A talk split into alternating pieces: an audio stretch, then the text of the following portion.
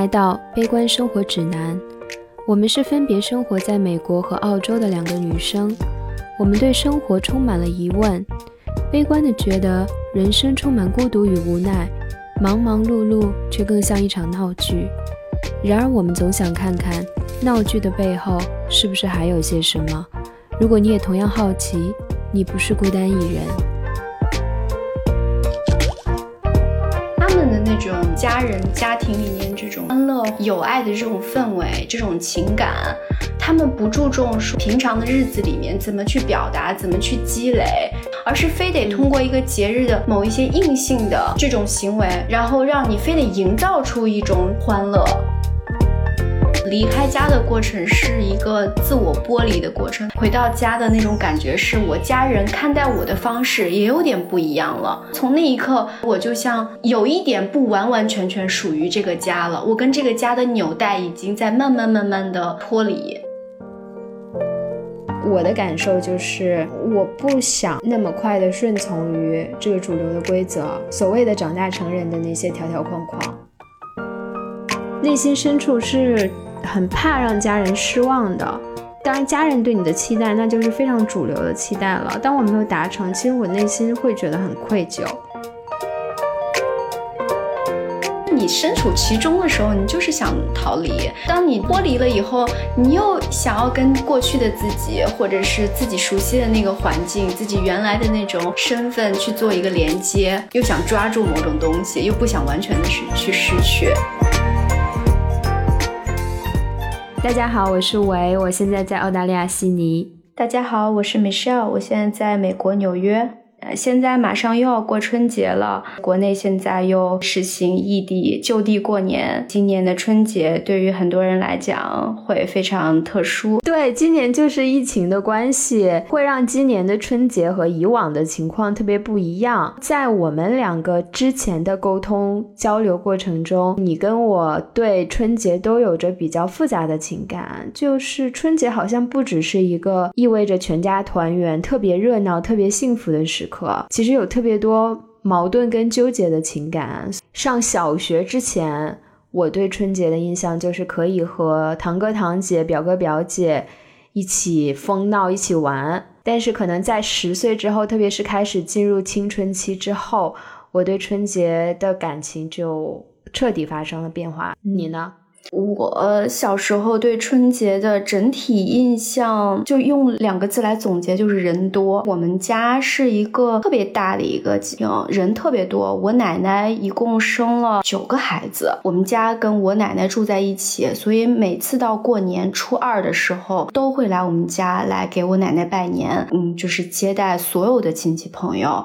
然后这个时候，我妈每年就是一个人在厨房里面做呃二十多个人、很多人的这种饭菜，就她一个人，特别乱，特别闹。还有一个印象，呃，亲戚朋友总会问我期末考了多少分儿，寒假结束的那个成绩会特别重要，因为你就要有一个场合去给别人展示。人多这点，我的印象也是特别深刻。你相当于从一个很小的三口之家，到了一个十几个人的那种大家庭。父母那一代，他们孩子多，其实可能他们就是在那个环境里面成长起来的。但对于我们来说，真的就是过年跟平常的生活是非常强烈的对比。当你年纪增长，你才能看到，就是特别是成年人，他们因为过年所承受的那些压力，特别是女性各种家庭矛盾在里面错综复杂。当你能看到这一切的时候，过年变得一点都不美好了。小的时候，就是我妈经常会在我跟前就抱怨说，特别羡慕那种不跟老人住在一起的那种家庭，家里面去做个客，就一天装装样子就好了。但是像我们这种，得请那么多人，全都来我们家，然后每年她都会非常累。她也是那种不喜欢热闹的，但是你嫁到了这个大家庭里面，你就必须装出一副特别贤惠，见人接人待物，跟人打招呼，都得就是。像模像样、面面俱到，就会特别累。这种是一种你身为这个家庭的媳妇，嗯，你该有的样子，你该做的事情，你都必须做。嗯，我们家就是不跟老人住一起，我们一年大概只回我奶奶家一到两天，一到三天，在过年的时候。但是我妈妈每次每次我看着她，我都觉得特别的心痛。就即使是一到三天，也是极度极度的难受。一家人就只有媳妇，可能女儿顶多家里的女儿会去帮媳妇一起做饭，嗯，然后所有的男人都是厨房脚都不踏进去的。然后你想，我妈也要是吧，也要做十几口人的饭，这一年都没见过的人，嗯就需要我妈一个嫁来的媳妇做饭，然后女儿还可以跟爸爸妈妈很亲密的聊天啊，干嘛？最后吃饭的时候，像我奶奶家都是男人先吃，天哪，我以为这种事情只有在《红楼梦》里面有，然后现在你们家竟然还有。现在也是啊，很多地方，你们家没有吗？我哎们家倒还。没有哎，我们家会女人坐另外一桌，然后男人坐一桌。不过你刚才提到那个媳妇儿在那边做菜，然后女儿女儿就是有心了过来帮一帮，没有心了，其实人家在外面待着也没什么，是吧？就我让我对让我想媳妇要不做是不行的。对对对，让我想起那个八二年生的金智英里面有一个有一幕就是那样的，对吧？是是是是是。像你们家，因为奶奶在你们家住嘛，所以其他人来你们家过年就可以。我们家还涉及一个问题，就是去谁家过年。就这个，过年呢，特指三十晚上，就是呃大年夜。嗯，去谁家过？就这个好像是特别特别重要的。对，因为你要跨年，是是类似于守岁嘛。对，所以我爸爸一定要求去奶奶家。明白。那那你说我我的姥姥姥爷呢？那他们永远都没有女儿陪他们过年一晚。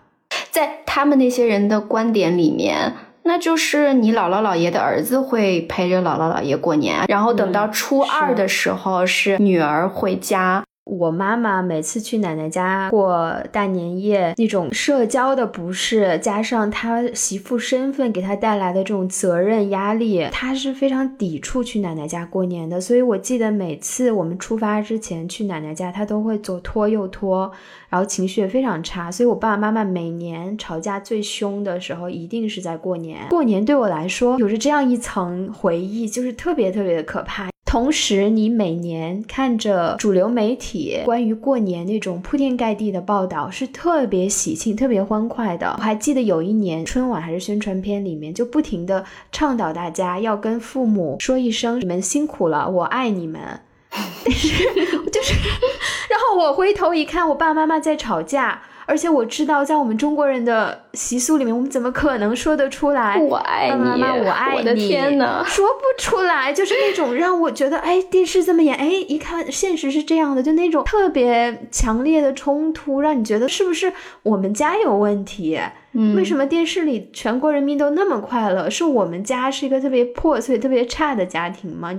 自打我有这种记忆以来，你从来没有因为回谁家过年这种事情发生过争吵。因为首先我我外婆家离得特别远，二就是我妈从来没有想过大年三十有权利或者是提前回，有权对，提前提前回我外婆家过年，在她印象里从来都没有一，从来都不是一个选项。就是你妈妈觉得大年夜、大年三十、初一就是该在婆家，所以她没有过这种挣扎和斗争。对，就是应该在她嫁进去的这个家里面，这个就是她应该待的地方了。如果她大年三十回去，就好像说明人家婆家对她有什么意见，甚至是她自己娘家人都会觉得诧异。哎，为什么你这应该在你婆家过年的，你怎么跑回来了？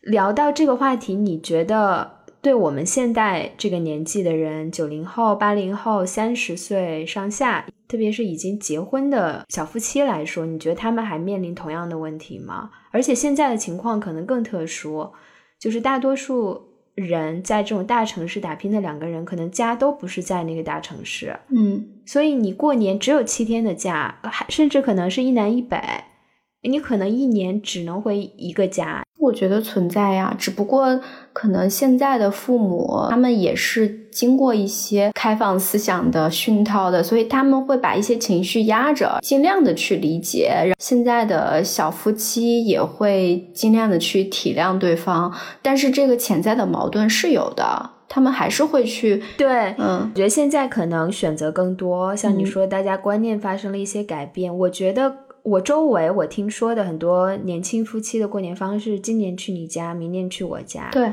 就不会说我一定要每年大年三十都要在男方家过。就这样的真的已经不多了。然后另外就是，嗯，在大城市有家有房子有孩子的父母可能会选择来这个大城市跟儿女一起过，对，也不一定要在老家过了。我自己是比较坚信最好的处理方式就是各自回各自的家。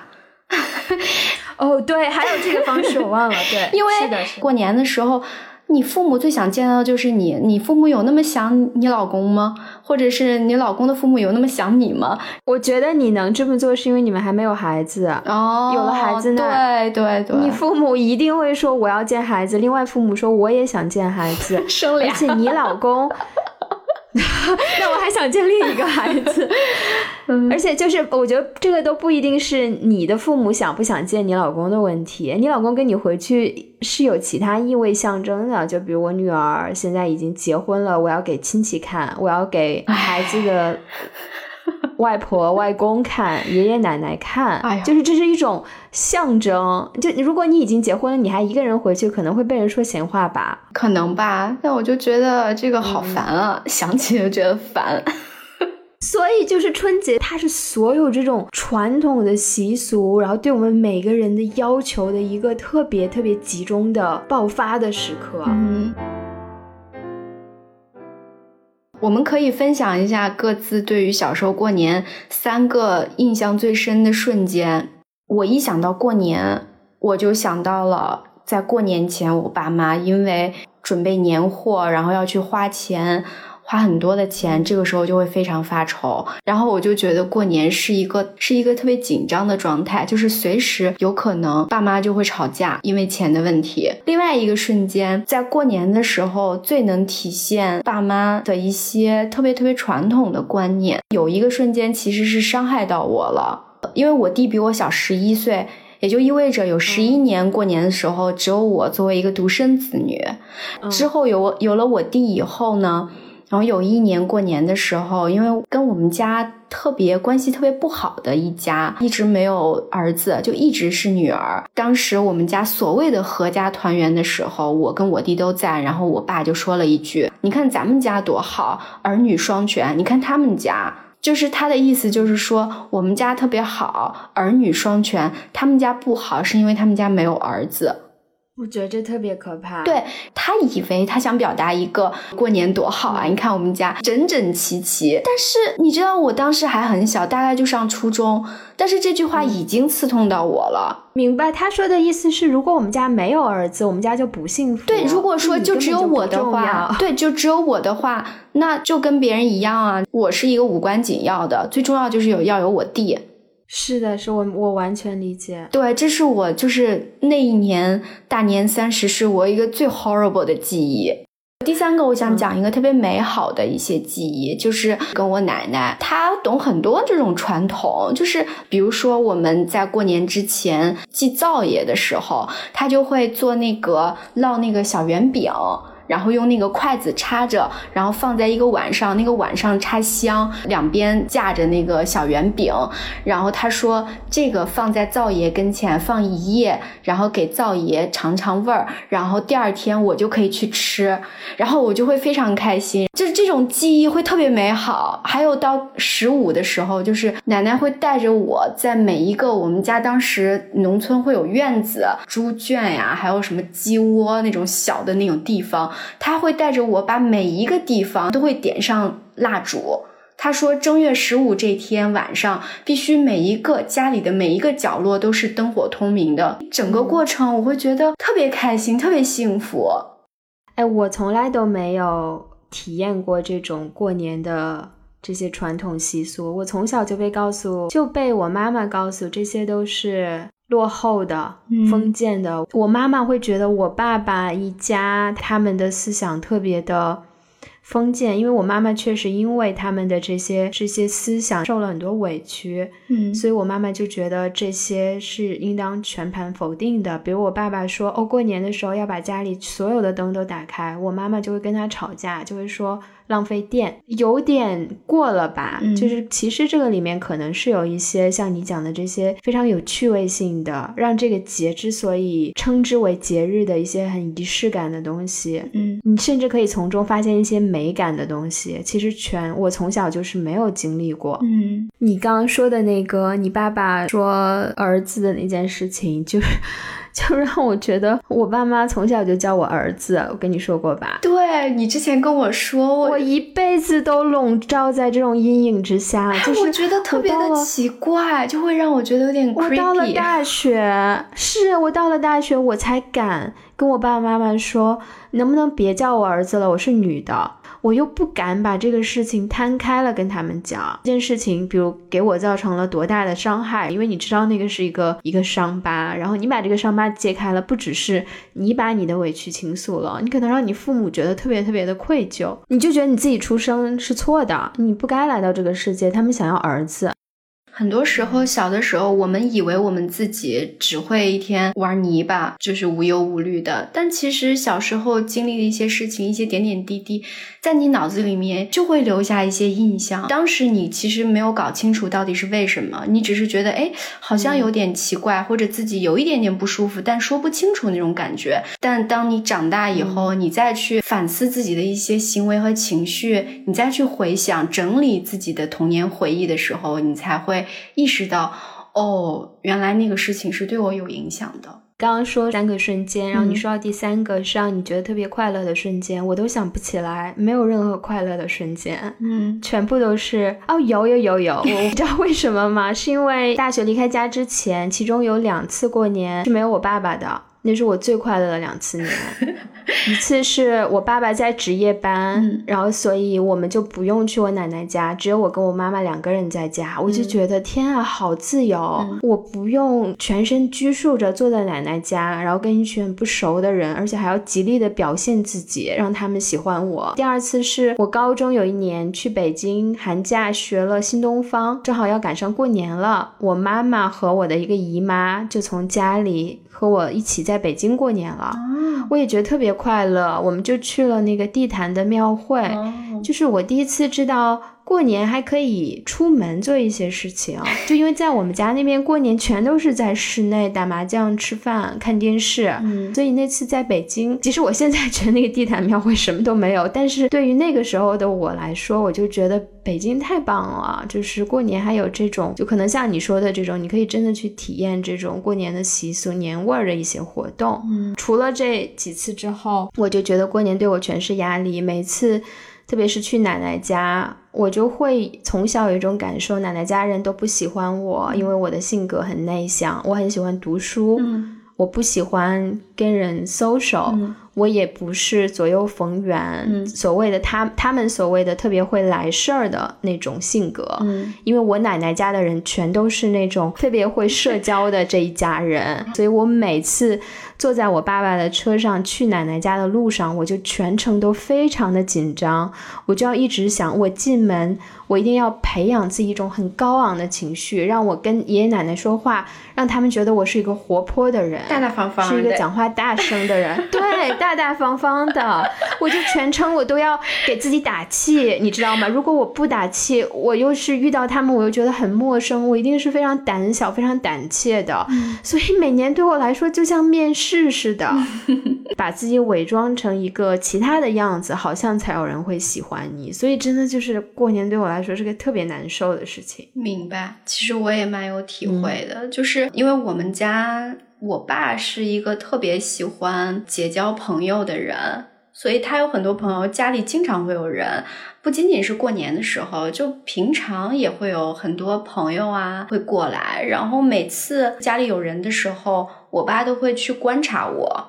看我的一些行为表现。嗯，人家走了以后，我爸就如果要是他开始不理我了，或者是脸拉长摆摆着一副那种凶凶的样子，我就知道我肯定不礼貌了，我肯定就进门没有大声的叫，没有欢迎人家，没有给人家说，就是类似于给人家端茶倒水。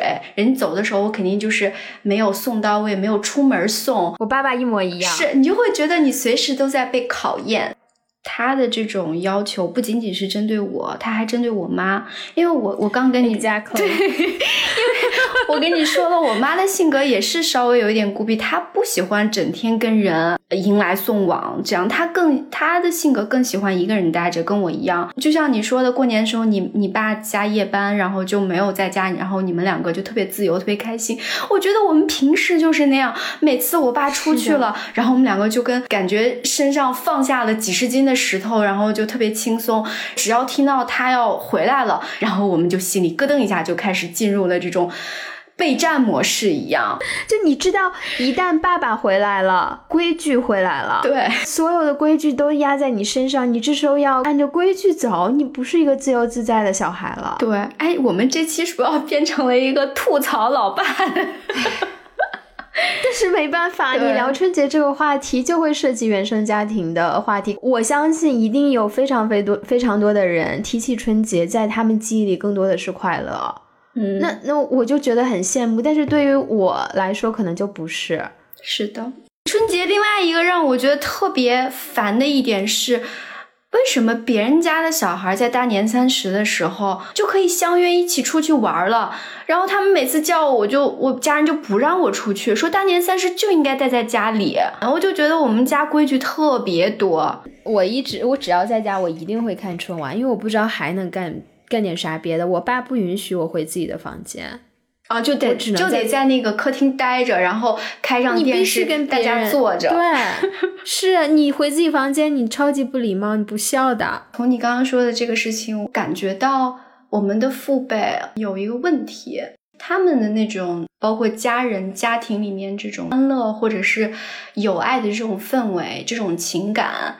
他们不注重说平常的日子里面怎么去表达，怎么去积累，怎么通过这种亲密关系里面的互相关爱和互相理解去积淀，而是非得通过一个节日的某一些硬性的这种行为，然后让你非得营造出一种欢乐。你说的特别好，我觉得他们就是。看不见你真实的感受，他们就会用这些节日的规则来要求你，你只要做到了，那就证明我们家过了一个阖家欢乐的幸福年。但其实你根本就不幸福，他不关心你的情感是什么样的，他觉得你坐那儿爷爷奶奶开心，他会觉得你不懂事儿，你怎么不跟爷爷奶奶聊天啊？你觉得看春晚无聊无聊，你怎么不 entertain 爷爷奶奶呢？那是你的问题，你不孝，所以你才搞得全家不开心。你还想回你房间去，那爷爷奶奶不就更不开心了吗？他们是这个逻辑。嗯，这很可怕，真的。对，反正就是怎么怎么着就得做出一副开心的样子。而且就那你小辈儿的，你你的快不快乐没所谓，重视的无所谓的，最重要的就是爷爷奶奶，人家要孝，这是。我们父辈的孝的一个方式是的，你媳妇你不想做饭，你就是不孝，我才不管你开不开心呢。嗯，全都是要看老人，只你只要按这个规则去做，老人一定会开心，这是他们的逻辑。那之后呢，就离开嗯家里以后呢，就在外头过年，大概是一个什么样的状况？对，上大学之后就是多了一个春运的这样的一个过程了嘛。嗯，我觉得我说起这个话题，我第一反应就是真的就是有一种近乡情怯的感觉。在大城市已经生活了很久，你其实见识了更多原生家庭以及你的家乡以外的世界，你的价值观、你整个人的习惯发生了可能天翻地覆的变化。这个时候。你再回到家，然后看到自己长大成长那一切，好像还是原来的老样子，父母也是老样子，其实我觉得是有更多冲突的。这个时候的每年回家过年，嗯，离开家的过程是一个自我剥离的过程，就跟过去的自己、过去的家庭一个剥离的过程。然后等你再回去的时候，我觉得真的是那种感觉是说不清楚，特别神奇的。我觉得还蛮有趣的。回到家的那种感觉，是我家人看待我的方式也有点不一样了，好像也会问我一些不同的问题了，然后对待我的方式好像也有点不太一样。然然后从那一刻，我感觉我就像有一点不完完全全属于这个家了。我跟这个家的纽带已经在慢慢慢慢的脱离。我对自己的这种长大成人的这种身份有着一种不确定的感觉，因为这个东西肯定不是说你上了大学，你立刻就收获了一切的生活技巧，你的思想也非常的成熟了，这肯定是有一个变化的过程的。但是可能在这个变化刚开始的时候，双方你的原生家庭和你都会有一点对自己到底是一个成年人，以是不是一个成年人，以及成年人该怎么表现。好像都有一种很不确定的感觉，不知道怎么交流，也不知道。成人的方式去处理事情应该是什么样的？对对对，我我觉得你说的特别好，因为我也有同样的感觉。就像我第一次从北京回家过年的时候，我爸妈就会说，过年就在北京买一点当地的特产，然后回来以后给你姑妈呀什么带一点儿。有一点是那种怎么去类似于送礼，但是这个送礼不是说你要求别人去办什么事情，而是说就是一种关系社会的一种。一种交流方式吧，嗯，要证明你懂得这种人际关系，对，特别中国这种人际关系，你是要送礼，然后礼尚往来，对，维系这种各种社会关系。如果你不懂，你还是个孩子；如果你懂了，你就是个成人。对对对，好像就是这是你。进入成人社会，你以成年人的方式去跟亲戚进行交流的一个起点。哎，我特别特别讨厌的一句话，我上大学之后，我爸妈有一阵经常跟我说的就是“孩子长大了，刷个碗就长大了嘛”。不知道为什么，我心里对这句话特别抵触。可能是我觉得自己还没长大，我我觉得我在某种程度上比较理解你的那种难受。我还是我呀，或者是我依然是我，我以前的我也是我，现在的我依然是我。为什么好像我上个大学就一下子脱胎换骨了？那你还对我有什么期待呢？我现在长大，你还期待我在做除了洗碗之外的其他事情吗？而且会让你觉得洗碗这个事儿也变得好像不那么单纯了。对，然后如果下次我再证明什么吗？对。就好像我的动机好像都有点不太纯了，好像我在表现什么的，就像做的有点像那个公益广告，然后我端一盆水说：“妈，我给你洗脚。”哎呀，是吧？我特别害怕这种广告。我小时候完了，我从来没给我爸妈洗过脚，我是不是不孝？哎呀，好尴尬，就鸡皮疙瘩都出来了。对，就是好像他们把你的一些变化贴上了一个标签，就是说，哦，这件事情证明了他长大了。但是对于你来说，因为你自己一直在跟自己相处嘛，其实你对自己的变化看的不是特别的清楚。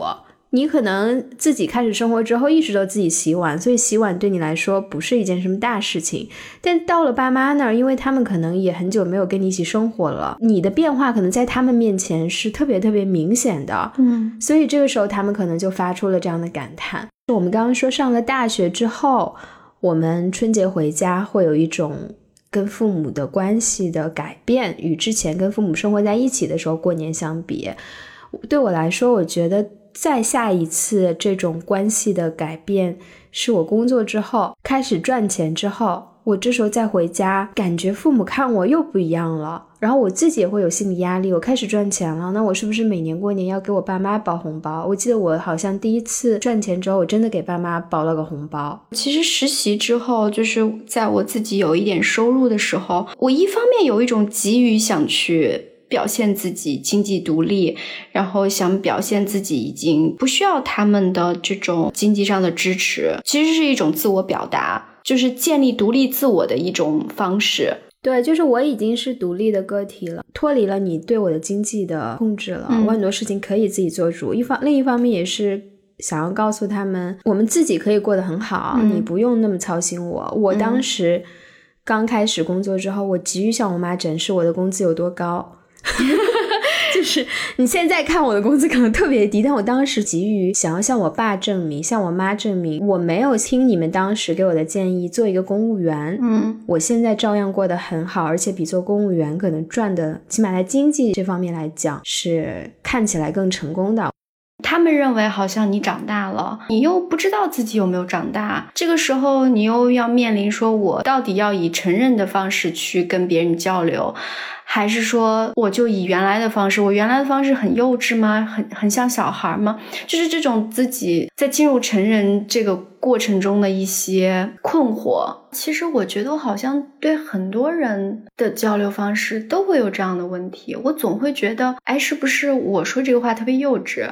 嗯，比如说我要去买一买一个什么特别贵的一个东西，比如说买车，嗯，明白。然后我就会想说，买车在我的概念里面，我觉得那就是一个成年人的行为。嗯，明白。当我第一次要去做这件事情的时候，我总会觉得。我说的这些话，做的这些思考，是不是成熟的？然后我跟别人的交流方式，比如说讨价还价的这个过程，是不是成熟的？还包括我跟我的上司、上司或者上级，我的 senior associate，我在交流的时候，我就在想说，别人会不会觉得我说话方式特别幼稚，特别像一个小孩儿？我也会有这种，但是我跟跟你就是关系特别好的朋友，我不会有这种顾虑。觉得是因为我们心里。对自己应该怎么表现，以及别人期待我们表我们怎么表现，是有一个预设的。嗯，就像你刚刚说的，去买车、去买房的人，那一定是四十多岁的中年男人。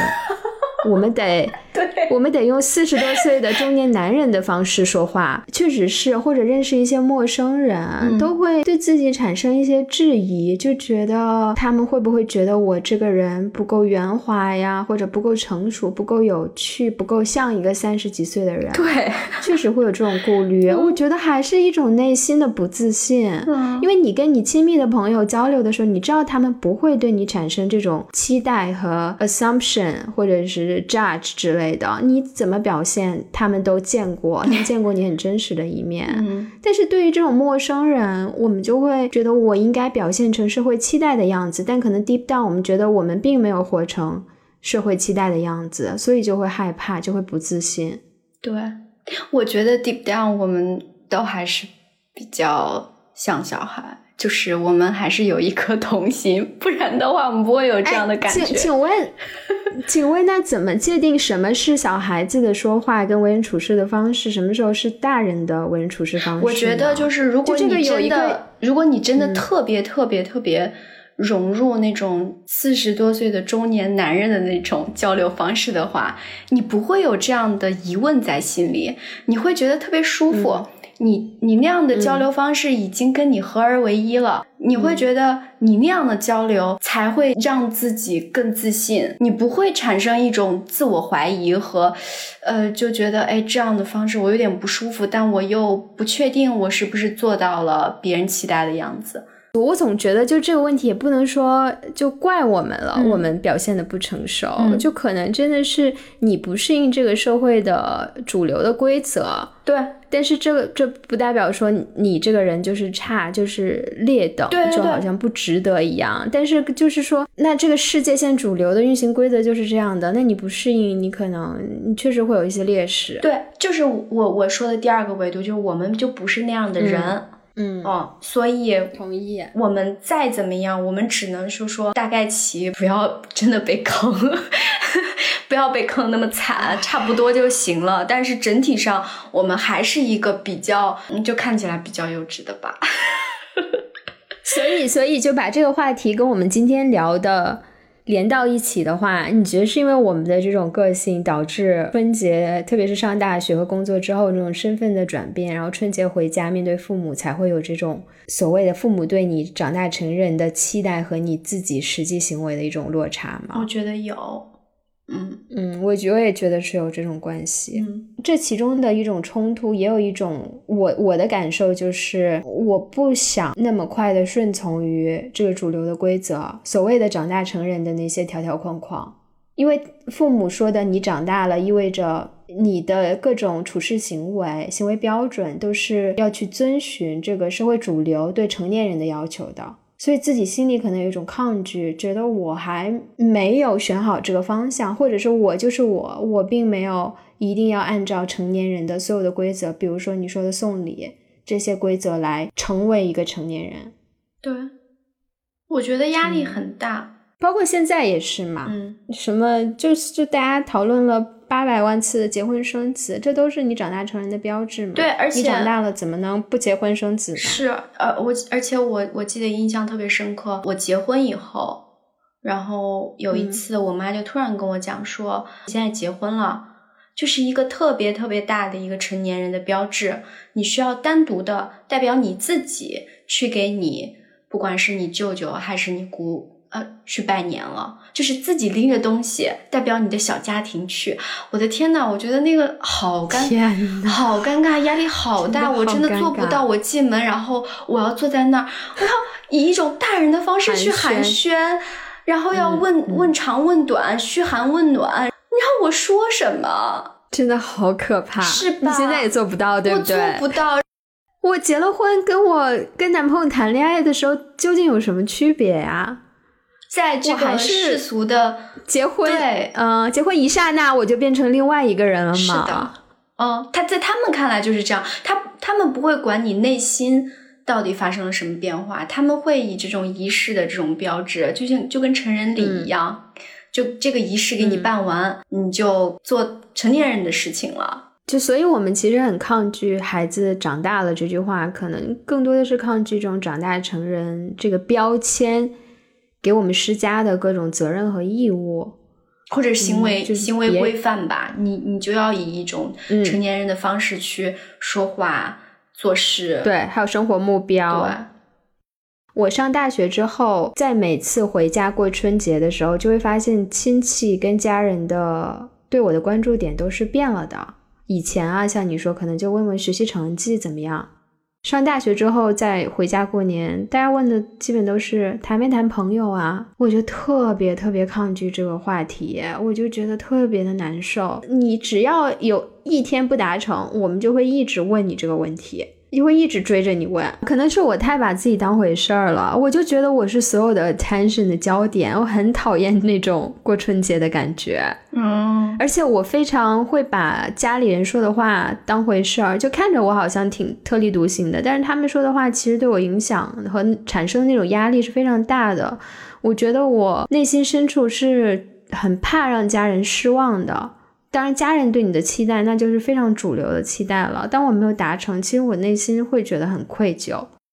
我还特别烦，就是每次回去以后，他们说：“哎，你学法律的，来来来说一下这个法律问题。”我有一个朋友，法律问题咋说？呃，我表演一首歌似的。对他们就会说：“哎，这个最近这新闻上报的，你这学法律的。”你这啥看法呀？这这案子要咋判呢？你给说一下。对对对，对我我亲戚经常会在电视节目中放英语的时候，就忽然问我说：“你都能听懂吗？来翻译一下。”你能跟外国人，你能跟外国人对话吗？你说 no。这问题。怎么说？我我觉得啊，就这种让我们觉得很不舒服的问题，其实都是基于亲戚对我们的生活、对我们的人、对我们的成长根本就是不了解的，所以才会问出这种问题。他跟我们的生活也是完全脱节的。嗯，他们对我们的生活有一种设想、预想。哦，他在北京学法律的、做律师的，那他应该会一二三四五六七八这些技能，所以他们才会基于自己的这种设想。对你发问，但其实我们会觉得这种问题你怎么能问得出口？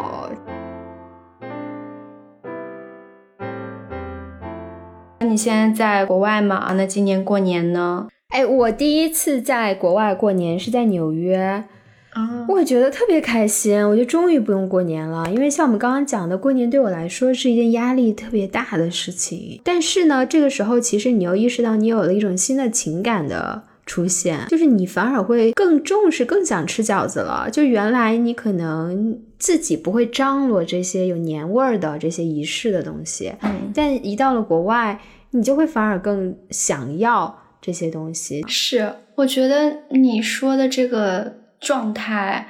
我也有，而且是很多时候，在很多情形下，人们的一种普遍的这种行为模式。就你身处其中的时候，你就是想逃离；然后当你脱离了以后，你又想要跟过去的自己，或者是自己熟悉的那个环境、自己原来的那种身份去做一个连接，又想抓住某种东西，又不想完全的失去失去，否则就好像有一种空荡荡的被硬生生的剥离的感觉。对，就是到了国外，因为周围的人可能大多数人都没有在过年，这个时候你会想要有一种表达，就是我是一个在中国长大的人，嗯，我是有这种传统文化的记忆的，那这个时候我就想要去。表达我的这种传统文化记忆和我跟春节的这种情感上的这种记忆，对啊，我我是想把它表达出来的，让别人看到我的这个身份。对，印象特别深刻的是，我二零一八年第一次在美国过年，就是跟一群同学，然后我们当时就相约一起全穿红色的衣服，我就觉得这个就是很刻意的一种。表达方式了，对吧？以前在国内，我会我妈让我穿，我就会觉得我不想。对，谁会穿大红、大红大紫的，多多俗多难看，是吧？但当时就会觉得，哎，大家一起穿红色，然后我们竟然会专门搞一台电视在那边看春晚。以前在国内，我的天，过年的时候谁爱看春晚？就我爸妈爱看，然后我自己就不想看，对吧？然后我当时还专门照了一张照片留念。就是我专门挑了一个戏曲栏目，可以代表中国。对，我就觉得那个就是特别的独特，特别的有中国的年味儿。哎，我到了国外，我好像更是中国人了。就去年的时候，嗯，因为疫情，所以就在纽约过年，我们一起办了一个 Lunar New Year 的一个 party。然后当时邀请了很多 Asian 过来参加，然后当时我们有越南裔的同事，还有韩国裔的同事，包括香港的、台湾的，然后我们就一起坐在一起，然后很多人是不会讲中文的，然后发现很多人，嗯，像马来西亚、什么越南，他们都会去过 Lunar New Year，每个人都会去贡献自己的这个 idea，就是他们。在他们的这文化里面，会怎么去庆祝这个 Lunar New Year？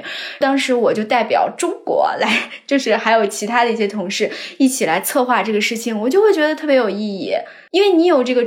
就像你刚刚说的这个传统的记忆，你会觉得当时我很抗拒的，我很嗤之以鼻的东西。这个时候，我跟其他不同文化背景的人坐在一起的时候，我用我自己独特的文化背景来去进行输出的话，反而让我自己的这个身份变得更加的独特。我好像更加能感受到自己的存在了。在那样的一个场合，对自己的文化、对自己的身份认同会非常的坚持。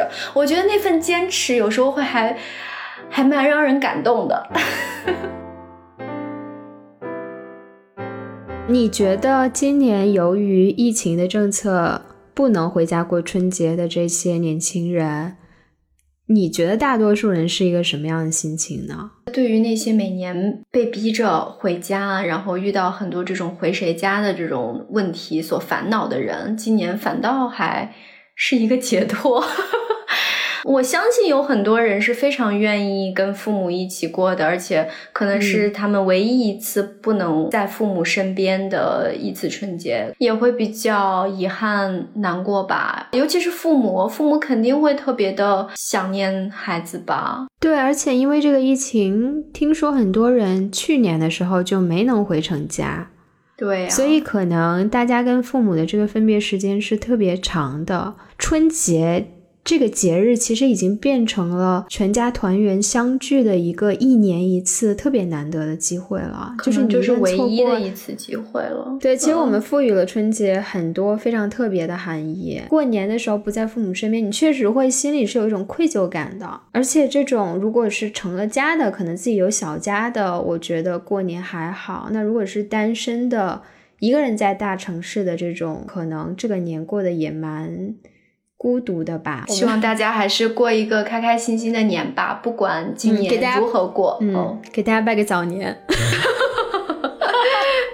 哎呀，我跟你说，我讲讲一个特别好玩的事儿，就有一年我还在北京工作的时候，那个时候还没有过年，马上要过年，我跟一个德国的同事打电话，就是用那种半生不熟的那种普通话说，在这里我给您拜一个早年，然后我就觉得特别搞笑。感谢大家收听这一期的节目，我们也特别感谢最近收听并订阅我们节目的人。不知道这期节目是不是有点太丧了？因为我们知道很多人今年是非常想要回家过节，但是由于种种的原因没办法回家过年的。只是春节对于我们两个个人来说，确实是一个使我们有着非常复杂情感的节日。我们真心的希望每一个希望回家过年的人可以如愿以偿，每一个希望利用这个机会过一个不一样春节的人。也可以度过一个又不同又很难忘的节日。好啦，下次再见喽。